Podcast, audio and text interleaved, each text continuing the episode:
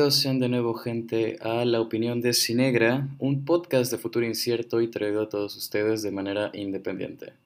Esta es nuestra tercera emisión, o el episodio número 3 si lo quieren ver de esta manera, de el espacio dedicado a temas de interés general que suceden ya sea en México o en el mundo.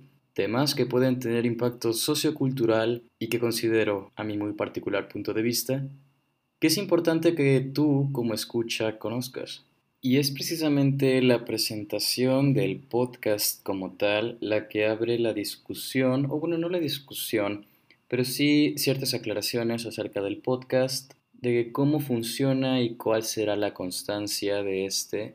Si lo han notado, al inicio de cada episodio recalcamos que es un futuro incierto el que procede a este podcast, dado que la constancia de este no está pensada en una publicación periódica.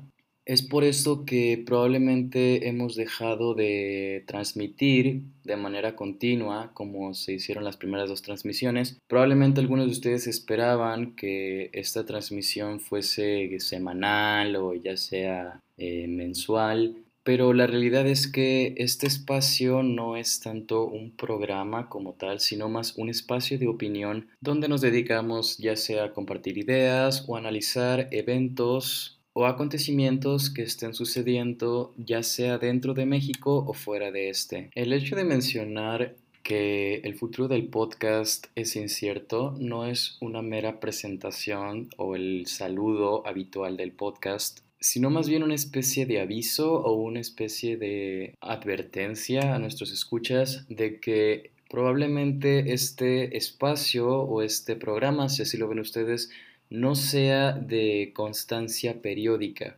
Es más bien un espacio donde mi persona, en este caso, se dedica a compartir su opinión y las ideas que tiene acerca de temas de relevancia, en donde considero importante transmitir, en efecto, esa opinión o ese análisis acerca de las situaciones eh, en el contexto internacional y que, bueno, los escuchas que sintonizan esta transmisión se den cuenta de lo que sucede a su alrededor y cómo es probable que esto les afecte en su vida diaria.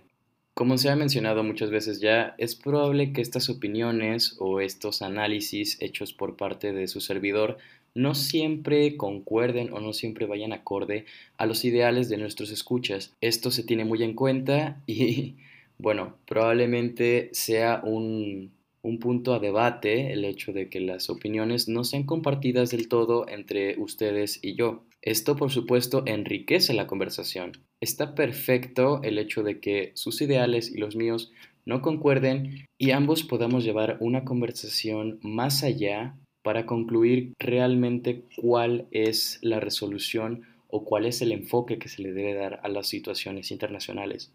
Y es precisamente un posible punto de debate o un posible punto de choque entre distintas personas el tema que nos reúne en esta ocasión, dado que esta parte del programa se basará en una experiencia personal, pero no significa que eso no le concierna al público que nos escucha. Como todos sabrán ya, se ha mencionado en, el podcast e incluso está en la descripción del programa, yo estudio la carrera de Relaciones Internacionales y hace poco tuve el privilegio y el honor de participar en el modelo de Naciones Unidas organizado por la Universidad de Guadalajara.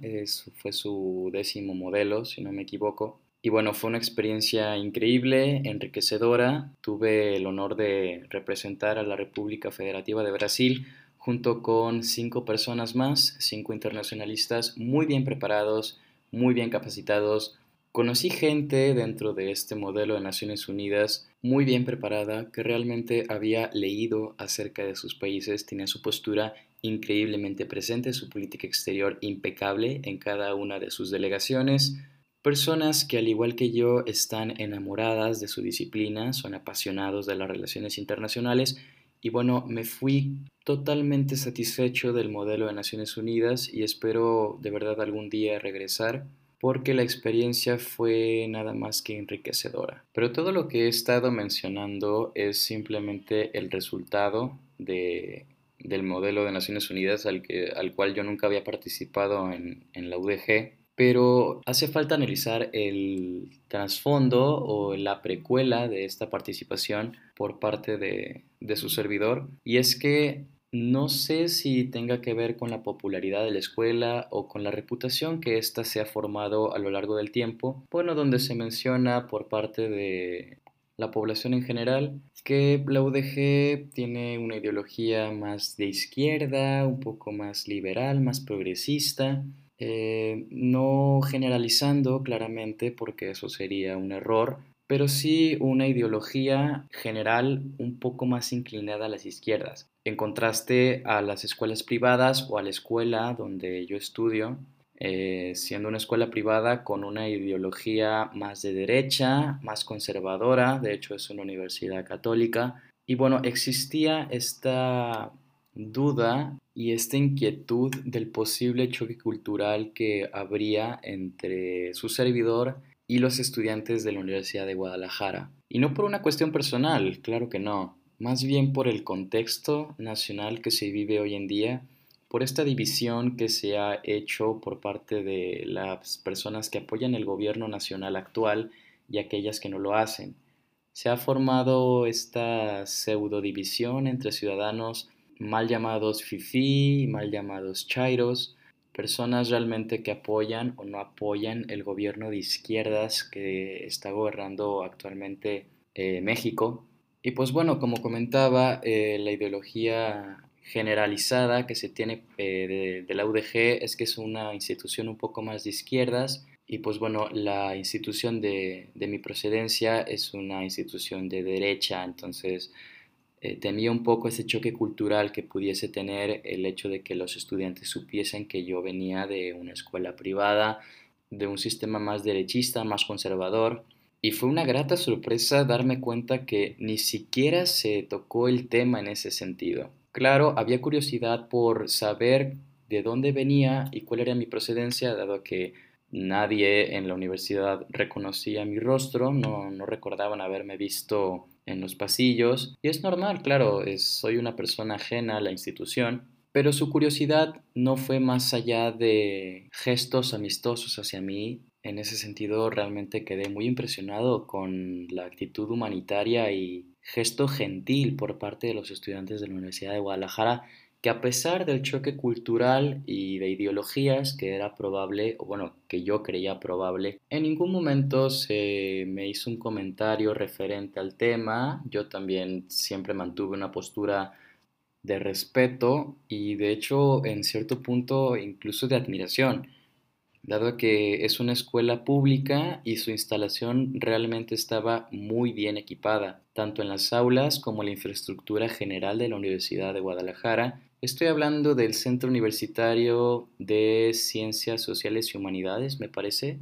Eh, bueno, nosotros en nuestra universidad privada, pues claro, pagamos una fortuna por la educación supuestamente de calidad y por el mantenimiento de la infraestructura de la escuela. Pues bueno, me sorprendía realmente la capacidad que tiene o el financiamiento que llega a la Universidad de Guadalajara para mantener en tan buenas condiciones el plantel con avances tecnológicos implementados en las aulas, una infraestructura realmente de primer nivel, cosa que nosotros estamos pagando y a duras penas competimos con el equipamiento que se tiene dentro de las aulas de la Universidad de Guadalajara. Entonces, esto desencadena en una pregunta o un cuestionamiento hacia mi propia universidad de, bueno, ¿Dónde se va la fortuna que pagan los estudiantes para seguir estudiando ahí, para mantener la infraestructura, para mejorarla en, dado caso que la universidad quiera ganar prestigio y más alumnado? Nosotros estamos pagando una fortuna por eso, mientras los estudiantes de la Universidad de Guadalajara reciben incluso beca por estar en la institución. Entonces, pues bueno, un debate que, probablemente no tenga respuesta ni por parte de mi universidad ni por parte de la Universidad de Guadalajara, pero era importante, a mi parecer, o curioso más que nada, el hecho de destacar estos puntos del choque cultural inexistente que yo esperaba que tuviese mi persona con, la, con los alumnados de la Universidad de Guadalajara. Y eh, realmente el buen equipamiento y la calidad de infraestructura en una institución pública, que bueno, aquí en México, si alguien escucha este, este podcast fuera del país, las instituciones mexicanas en materia de educación tienen muy mala fama por mantener las, las infraestructuras pues en estados no meramente ideales o no lo que se esperaría de una educación de calidad, por lo que las instituciones privadas suelen ser quienes se llevan el mérito o el reconocimiento de mantener instalaciones de primer nivel. Pero este no es el caso para nada en la Universidad de Guadalajara, donde, comento, las aulas estaban incluso mejor capacitadas que, que las nuestras. Entonces, pues un reconocimiento, un aplauso y un próspero desarrollo y futuro para los estudiantes de ambas universidades.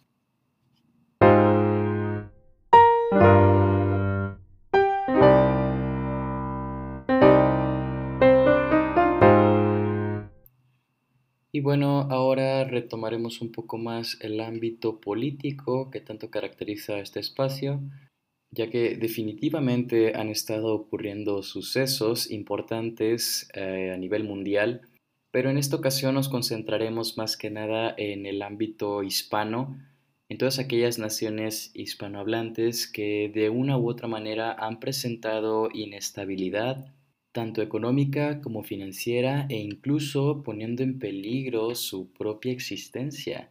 ¿Cómo es esto posible? Pues hablaremos de esto un poco más adelante. Podríamos comenzar hablando un poco acerca de lo que sucedió en Ecuador hace una semana, un par de semanas, y que afortunadamente resultó en un final relativamente feliz, si lo podemos llamar de esta manera, con la victoria de los ciudadanos ecuatorianos ante las reformas propuestas por su presidente eh, Lenin Moreno. Y es que el origen de estos problemas, de estas tensiones por parte de la ciudadanía ecuatoriana y su gobierno, eh, lleva ya varios años gestándose dentro del país. Y es que Ecuador lleva acumulando deuda externa por años. Y esto ha desembocado o ha terminado en que su presidente o su gobierno ha pedido un préstamo de más de 4 mil millones de dólares al Fondo Monetario Internacional, esta institución amada y odiada por unos y por otros, eh, siendo Argentina, por ejemplo, uno de los principales eh, socios, se les podría llamar incluso por la constante solicitud de rescates financieros que, le solicitan al Fondo Monetario Internacional. Y bueno, como parte del acuerdo del préstamo, si no están al tanto de cómo funciona el Fondo Monetario Internacional, es un prestamista que, pues claro, eh, otorga capital o financiamiento a los países, pero con la visión de recuperar eh, su dinero. Y además de prestar el capital, impone eh, una serie de, de reformas o una serie de condiciones para poder realizar el préstamo. Entonces, el gobierno ecuatoriano, ante la solicitud o ante las condiciones del Fondo Monetario Internacional, comenzó a realizar una serie de medidas y reformas económicas que iban desde la reducción de las vacaciones de 30 a 15 días, me parece, según tengo entendido, contribución obligatoria de un día de salario por parte de los trabajadores de empresas públicas, y probablemente el tema más controversial o el punto más importante que la población ecuatoriana ya no pudo tolerar fue eh, la eliminación del subsidio al combustible. Este subsidio es el capital o el dinero que el gobierno ecuatoriano o el gobierno de cualquier país eh, paga para que los servicios de sus ciudadanos pues sean un poco más baratos pues bueno, el gobierno ecuatoriano eliminó esta, esta ayuda, este subsidio a los combustibles, lo que iba a desencadenar en un aumento del precio de más del 100% de su costo actual. Y pues bueno, es claro, nosotros en México ya hemos vivido lo que es un gasolinazo con todas sus, con todas sus consecuencias. Es obvio que lo único que, que sube tras un gasolinazo no es el combustible en sí, sino todos los productos que se transportan, que se comercian a base de transporte de combustibles fósiles. Entonces, el hecho de subir el precio de los combustibles afecta de manera directa y en este caso iba a ser de manera contundente a la economía ecuatoriana, por lo que la población en su conjunto, eh, bueno, se mencionaba que estaban liderados en parte por las comunidades indígenas, pero la realidad es que toda la población ecuatoriana salió a protestar a tal punto de que las protestas en Quito, que es la capital de Ecuador, llegaron a un nivel extremo, un nivel más allá de que el gobierno había previsto. Hubo, como no, heridos, hubo muertos por los enfrentamientos entre los civiles y el cuerpo de policía y Fuerzas Armadas ecuatorianas, llegando a un punto crítico en la crisis política del país en la que el gobierno se vio obligado de mover el poder de la capital, que es Quito, y cambiarlo a Guayaquil. Se cambió el poder eh, ecuatoriano de la capital a una ciudad alternativa, como no para salvaguardar la seguridad del presidente y de la clase política que se veía amenazada eh, quedándose en Quito por el nivel de violencia y de caos que se estaba gestando en Quito. Y pues bueno, la unión civil en este país al final, como les comentaba, ha terminado eh, pues la victoria del pueblo, donde el presidente Lenín Moreno eh, anunció que, esta reforma, esta medida de la eliminación del subsidio eh, iba a cuenta para atrás y no se aprobaría, eh, las cosas seguirían como estaban en cuestión de, de combustibles. Y pues bueno, el pueblo ecuatoriano demostró unidad y perseverancia ante situaciones que ellos consideraban injustas, ya que, como les comento, la subida del precio de los combustibles afecta de manera contundente a todos los sectores de la economía. Y pues bueno, Ecuador no podía permitirse un cambio tan drástico como ese en materia económica. Y pues bueno, de igual manera en Sudamérica, en el caso de, Chile, eh, está pasando algo similar, pero no por las mismas razones, y es que en Chile hay de igual manera protestas en contra del el presidente chileno Sebastián Piñera. Este, en este caso, la población chilena eh, salió a las calles debido a que a principios de mes el gobierno de Chile anunció un aumento en la tarifa del metro de la ciudad de Santiago de Chile, en la capital del país. Y pues bueno, esta no ha sido la, la única cuestión, dado que los ciudadanos consideraron que esta era la gota que derramaba el vaso en la situación chilena, ya que los ciudadanos llevan ya tiempo quejándose de la desigualdad y el alto coste de vida que se requiere para llevar una vida plena en el país sudamericano. Y bueno, es cierto que de toda Latinoamérica quienes han progresado más en materia de calidad de vida, pues ha sido precisamente eh, el país del sur, país chileno, es cierto que quedan algunas regiones en las cuales no se está conforme del todo con estas medidas llevadas a cabo por el gobierno. Ya está la, la, región mapuche y todo eso, pero bueno, eso es otro tema. Chile ha logrado reducir considerablemente su índice de pobreza y han alcanzado un nuevo estatus de nivel en calidad de vida. El problema es que la desigualdad sigue a la orden del día en todo el país. Y es que según un artículo de la BBC, en Chile el 1% más adinerado del país se quedó con el 26,5% de la riqueza en 2017, mientras que el 50% de los hogares de menores ingresos accedió tan solo, ojo, al 2,1% de la riqueza neta del país. Si prestamos atención, la desigualdad y la brecha entre clases sociales sigue siendo abismal y ha sido precisamente esta brecha la que desató eh, la ola de protestas en la capital de Chile por el aumento al coste del boleto de metro en la ciudad de Santiago de Chile, en la capital. Aumentó aproximadamente 30 pesos el boleto del metro. Estaba en lo que eran 800 pesos chilenos y terminó en 830 pesos chilenos, aproximadamente 1,17 dólares. Eh, y pues bueno, esta cantidad quizá no supone demasiado para nosotros los mexicanos o para las personas adineradas en Chile, pero la población menos favorecida gasta aproximadamente el 30% de su salario solamente en transporte, ya que en comparación de otros países, el metro de Chile se encuentra entre los 10 más caros del mundo, no, no de América, del mundo.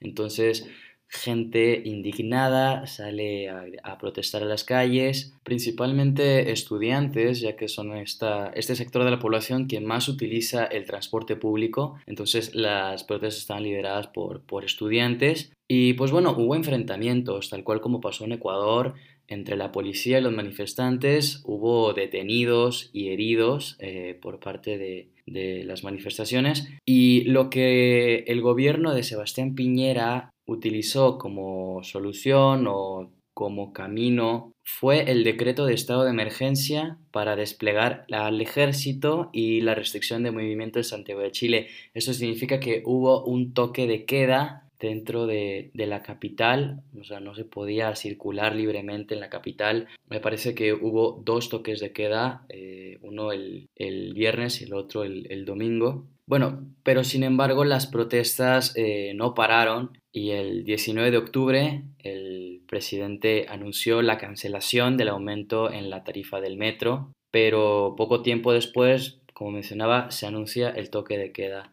Entonces el país ah, sigue descontento, sigue molesto con el gobierno chileno, pero pues bueno, una vez más eh, la fuerza y la unidad del pueblo lograron precisamente lo que se buscaba lograr. Ya fue en Ecuador que se logró restablecer el subsidio a los combustibles, bueno, que no se le quitase el subsidio más bien a los combustibles y en Chile ahora eh, que no se aumentase el coste del metro chileno que como comentábamos es uno de los más caros del mundo y pues la población con menores ingresos, con el índice de pobreza, es aquella que se ve más perjudicada a la par de los estudiantes con el aumento del transporte público. Y algo que admiro de estas notas o de estas situaciones es la tenacidad, la perseverancia de los pueblos por protestar y decirle a sus gobiernos lo que realmente quieren. Ya sucedió en Puerto Rico hace algunos meses, donde el pueblo protestó para eh, quitar al gobernador de, su cargo. Ahora en Ecuador se ha protestado contra el gobierno para, para restablecer el subsidio. Ahora en Chile para echar para atrás el injusto aumento de la tarifa del metro. Pero me pregunto, gente, ¿cuándo se ha visto algo así en México en la era moderna? ¿Recuerdan ustedes el gasolinazo de hace un par de años donde la reacción del pueblo mexicano fue un poco distinta a las reacciones de Ecuador y Chile en su manifestación en contra del aumento de, de las gasolinas? Así es, gente, el robo, el asalto a las tiendas departamentales, a los Walmart, robándose electrodomésticos, pantallas, cosas que no tenían nada que ver. Entonces, ese tipo de sociedad es a la que el gobierno ignora. Por eso el gobierno mexicano se burló de todos nosotros cuando protestamos en contra del aumento del 20% a nuestras gasolinas y por ende al aumento de toda la canasta básica. ¿Será acaso que la sociedad mexicana no está preparada para organizarse y exigirle a su gobierno lo que quiere? ¿Será acaso que la población ecuatoriana, la chilena o la puertorriqueña es más perseverante, mejor organizada que la mexicana? Pues yo comienzo a creer que sí, porque el gobierno se ríe de nosotros cuando aprueba algo que no nos gusta. ¿Por qué? Porque pataleamos, porque gritamos, porque nos enojamos frente al televisor, en casa, sin hacer nada. ¿Cómo diantres queremos que las cosas cambien para los mexicanos, para México? Y hablando justamente de México, estoy seguro que la mayoría de nuestros escuchas han estado ya al tanto de lo que ha sucedido en Culiacán estos últimos días el operativo realizado para capturar al hijo del famoso narcotraficante Chapo Guzmán, es eh, su hijo de nombre Ovidio. Eh, bueno, fue un operativo realizado y coordinado pésimamente por la Secretaría de Seguridad Pública y el Ejército Mexicano, pues bueno, realmente no sé qué esperaban que pasase si van a Culiacán, que siendo una de las ciudades, con todo respeto para la gente de Sinaloa y la gente de Culiacán, una de las ciudades más peligrosas en cuestión del crimen organizado. Bueno, estas personas tal cual fueron a patear el avispero. Y bueno, una vez que ya se tenía capturado al individuo, era necesario eh, sacarlo eh, de la ciudad para procesarle después en algún tribunal. El problema fue que la reacción de la gente de este a cargo de este señor se movilizó con tan eficacia y coordinación que a los 15 minutos ya estaba rodeada completamente la ciudad por parte del crimen organizado. Se coordinaron incluso, me atrevo a decir, mejor que el ejército y la Secretaría de Seguridad juntas. Y bueno, al final han tenido que liberar tal cual a Ovidio Guzmán, justificándose que la retención de este individuo ponía en peligro la seguridad de los civiles de la ciudad de Culiacán. Y bueno, eso tiene sentido, eso es cierto, el enfrentamiento fue brutal y fue durante horas de luz, fue durante horas del día. Lo que verdaderamente aquí no acaba de cuadrar es que la orden de liberar a este individuo vino directamente del Ejecutivo mexicano. ¿Qué quiere decir esto? Que el Ejecutivo mexicano, el poder, uno de los tres poderes, influye y se sobrepone al Poder Judicial. El Poder Judicial se supone que es autónomo, por eso la división de poderes, para que ninguno sea más que otro. El presidente no puede ordenar la liberación de un capo de la mafia así porque sí. Eso le compete completamente al Poder Judicial de la Federación, no al Poder Ejecutivo ni al Legislativo. ¿Cómo estamos? Se saltaron por completo la Constitución. Y quizá no lo quieran ver así, pero gente, esto es el primer acto de autoritarismo. Esto fue un acto autoritarista de parte del gobierno de Andrés Manuel López Obrador, porque, como les digo, los otros poderes no pueden intervenir en el poder judicial, en su toma de decisiones. Es un poder autónomo. Así como el Senado de la República puede negarle una iniciativa de ley al presidente, el Poder Judicial tiene la jurisdicción para aprender a un capo de la mafia. ¿Cómo es posible que el presidente literalmente maneje al judicial, le diga qué hacer y qué no hacer? Más allá de la liberación de este capo de la mafia, lo verdaderamente preocupante es esta cuestión porque estamos ante el primer acto de autoritarismo en el gobierno mexicano y que este acto sea el primero no quiere decir que vaya a ser el último o que vaya a ser el único. Si ya se dieron cuenta que pueden bailar sobre la Constitución y no hacerle el más mínimo caso en la división de poderes, ¿qué no serán capaces de hacer después?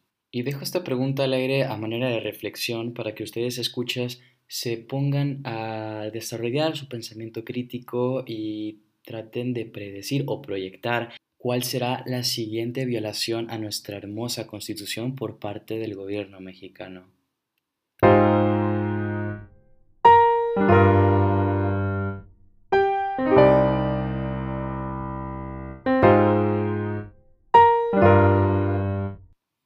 Y pues nada, este ha sido un episodio bastante agitado de mi parte, bastante enérgico. Quedan pendientes algunas cuestiones, por ejemplo en la Argentina, la crisis económica, o en Cataluña, en España, donde las protestas llevan ya eh, una semana en cuestión de, los independentistas catalanes que condenan la decisión del Tribunal Español. Pero bueno, de cualquier manera, estos episodios, esas cápsulas, no están diseñadas o no están pensadas para extenderse demasiado en lo que es la duración del programa, por lo que dejaremos estas situaciones para un futuro episodio que probablemente no llegue tanto tiempo después de lo que llegó este, de lo que fue el episodio de la Amazonia. Entonces, pues bueno, ya, ya veremos cómo, cómo responde la gente y nuestros escuchas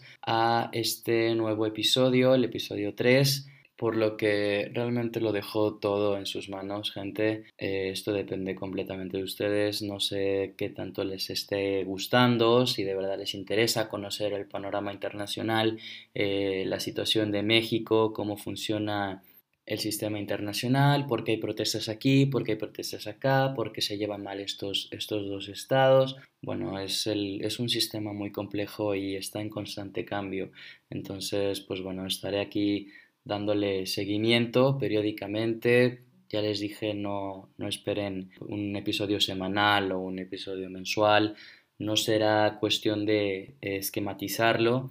Realmente llegará cuando, cuando parezca o cuando me parezca a mí que, que hace falta dar una opinión o que hace falta comentar el tema abiertamente para que los escuchas puedan informarse un poco si no, si no les gusta realmente leer los diarios o si no tienen tiempo para hacerlo, pueden escuchar este podcast mientras van a casa, al trabajo, eh, hacen sus deberes, sus tareas, pueden escucharlo cuando ustedes más les apetezca.